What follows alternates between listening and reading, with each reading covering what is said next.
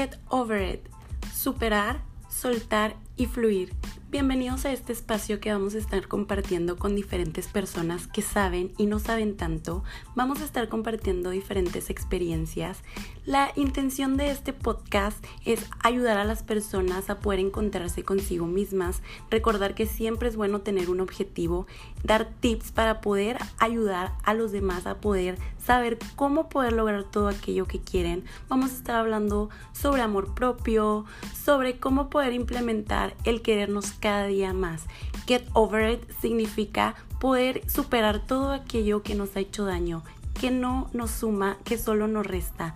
Poder fluir y poder convertirnos en una mejor versión de nosotros mismos.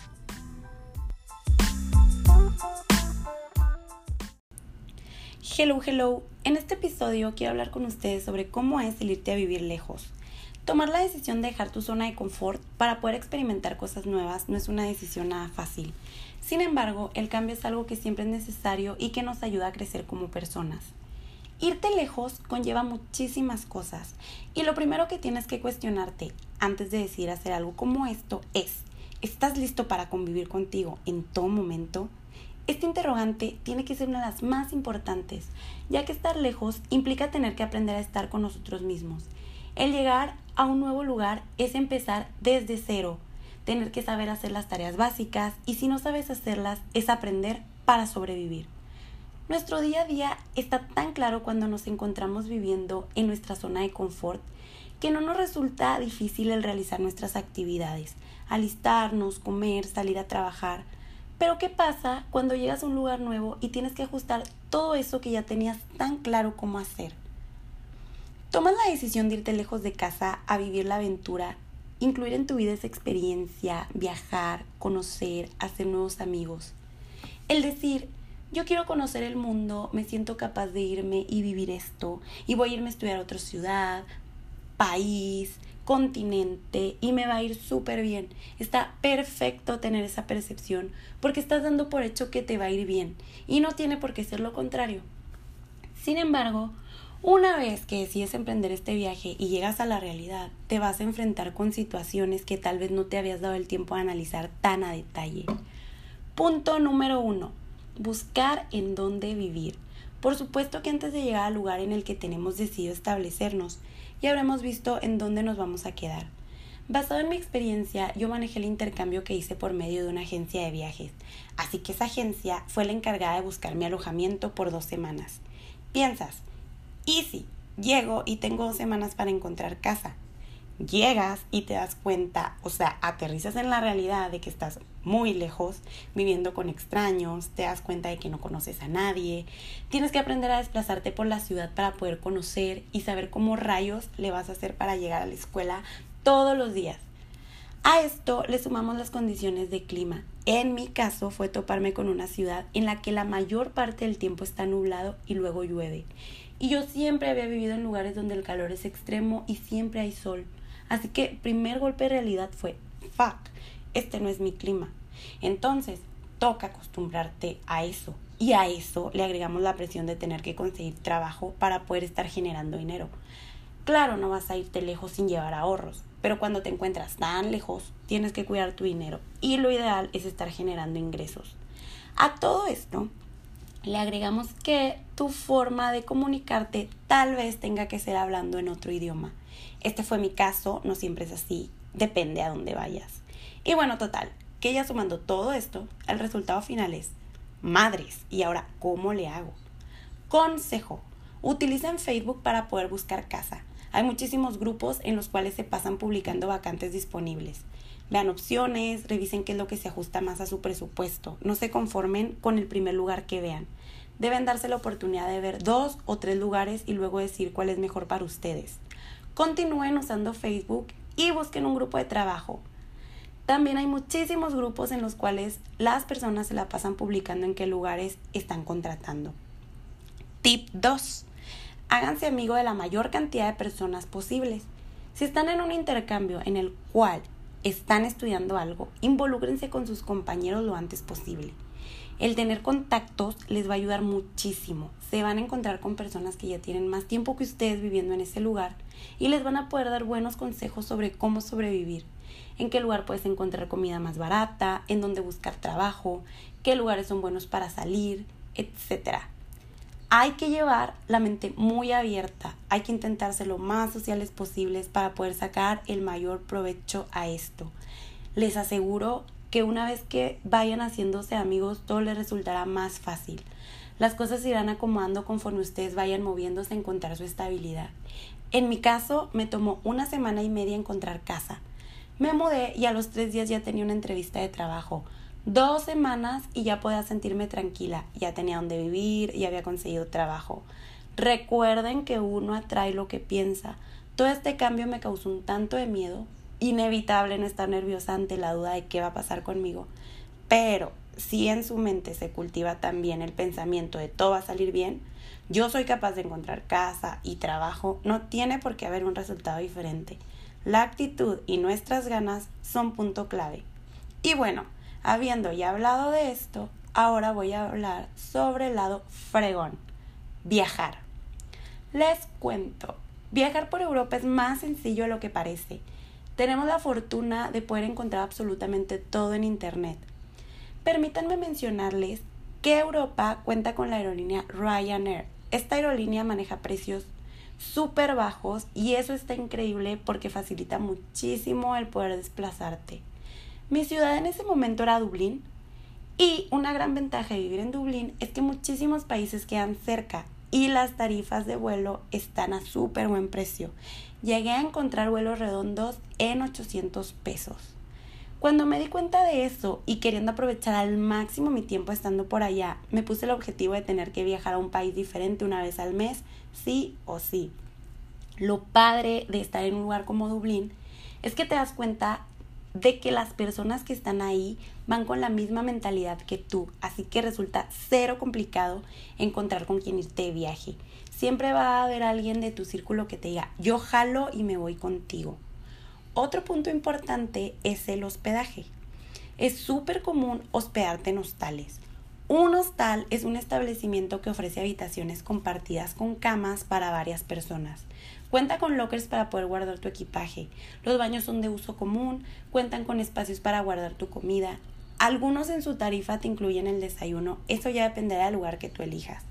La principal diferencia entre un hostal y un hotel es que el hotel solo ofrece habitaciones privadas y sobre todo el precio. Los hostales son súper económicos y son ideales para las personas que realmente no pasan mucho tiempo en el lugar en el que se hospedan que básicamente solo buscan un lugar en donde dormir y bañarse.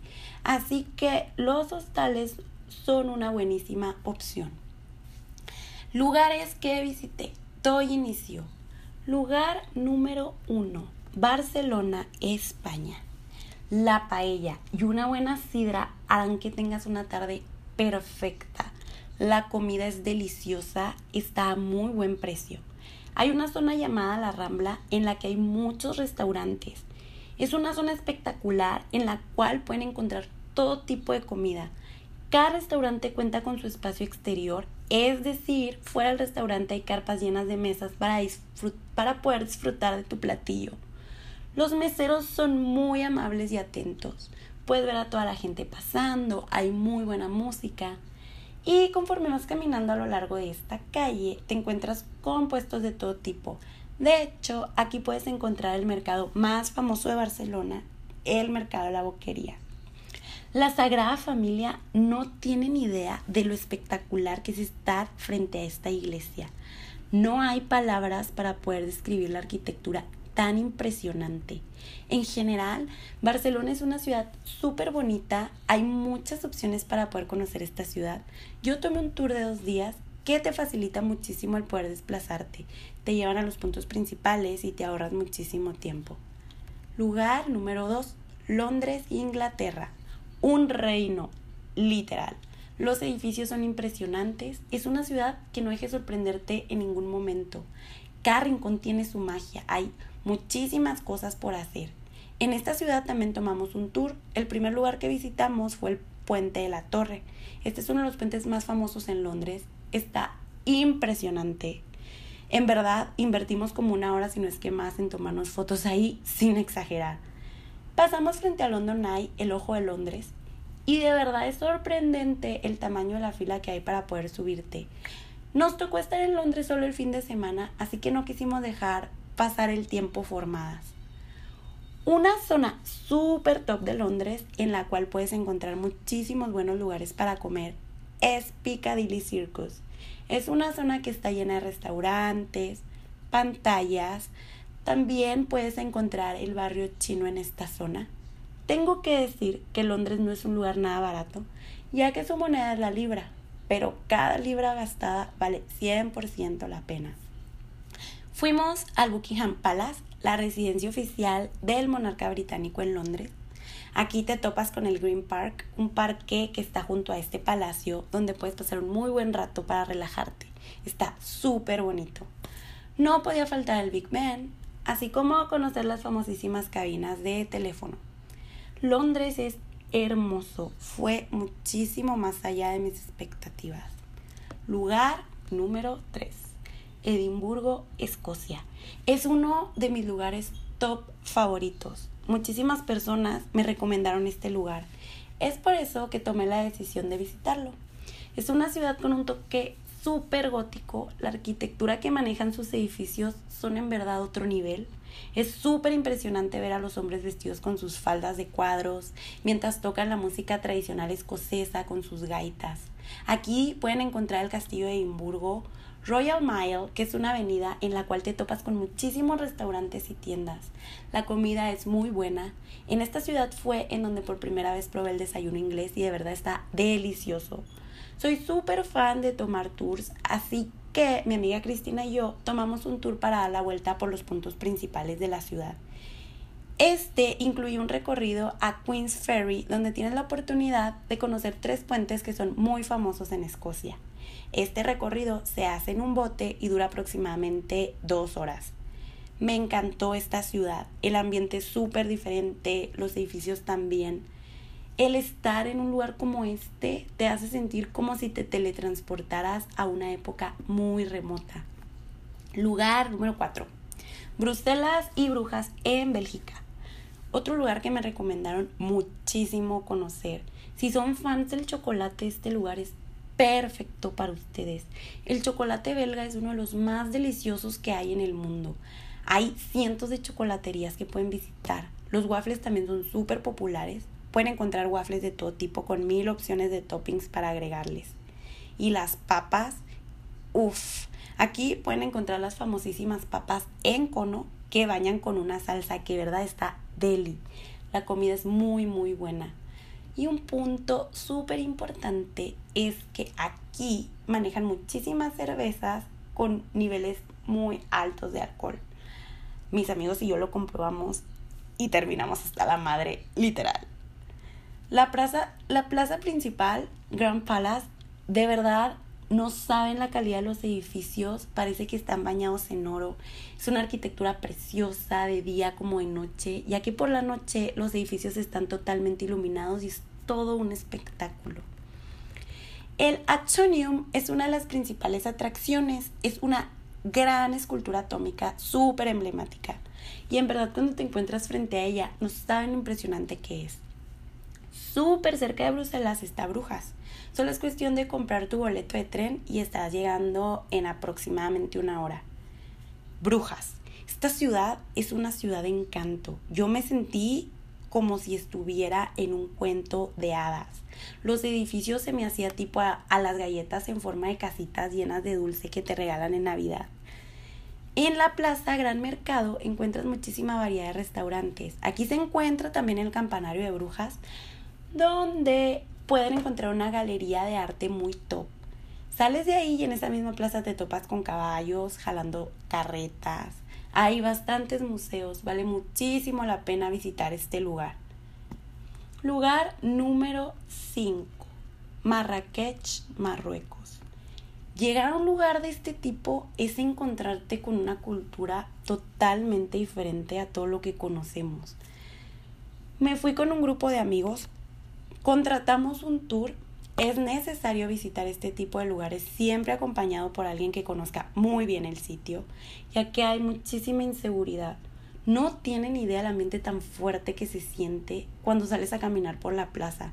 Hay muchísimo acoso, tienes que ser cuidadoso en todo momento con tus pertenencias y con tu cuerpo. Porque si no tienes cuidado, al menos como mujer lo digo, estás expuesto a que te falten al respeto. Comenzamos en Marrakech. Nuestro hotel estaba situado junto a la plaza de Llama. Las personas que hayan tenido el tiempo de ver de viaje con los derbés podrán identificar esta plaza. Es una plaza en la cual se encuentran muchísimos vendedores ambulantes, están los tipos tocando sus flautas para hacer bailar a las cobras.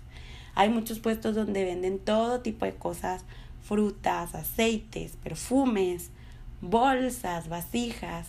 Te encuentras muchísimas réplicas de muy buenas marcas que de hecho dicen que aquí encuentras las mejores. Cenamos en un restaurante que estaba en esa plaza y la comida, déjenme decirle que está súper rica.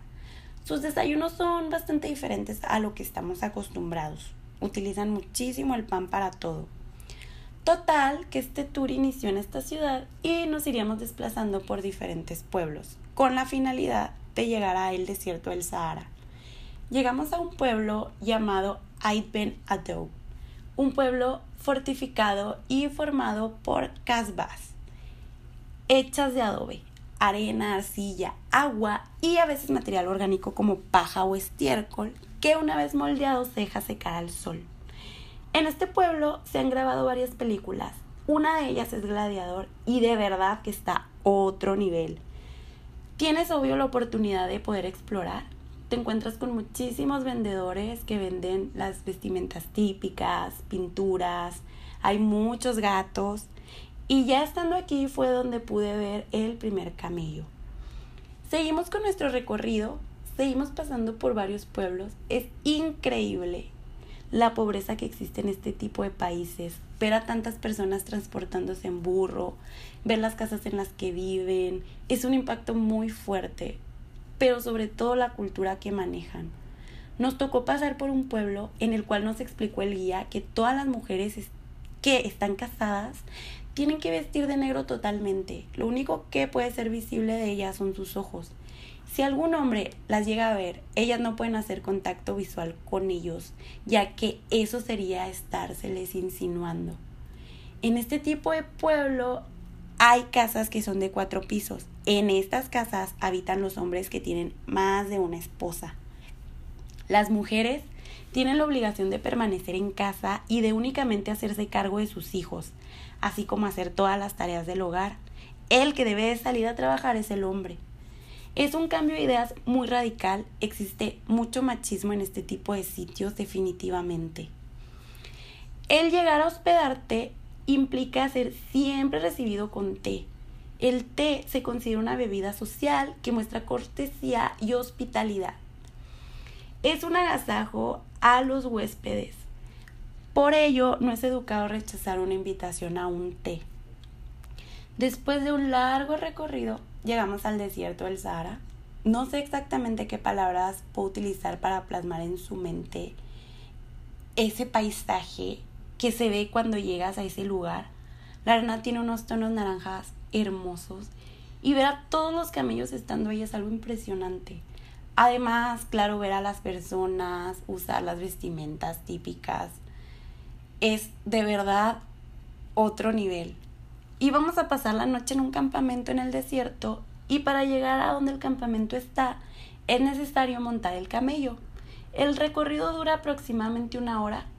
Es una muy buena experiencia. Pasamos la noche en el campamento, mucho té, vino, una cena espectacular.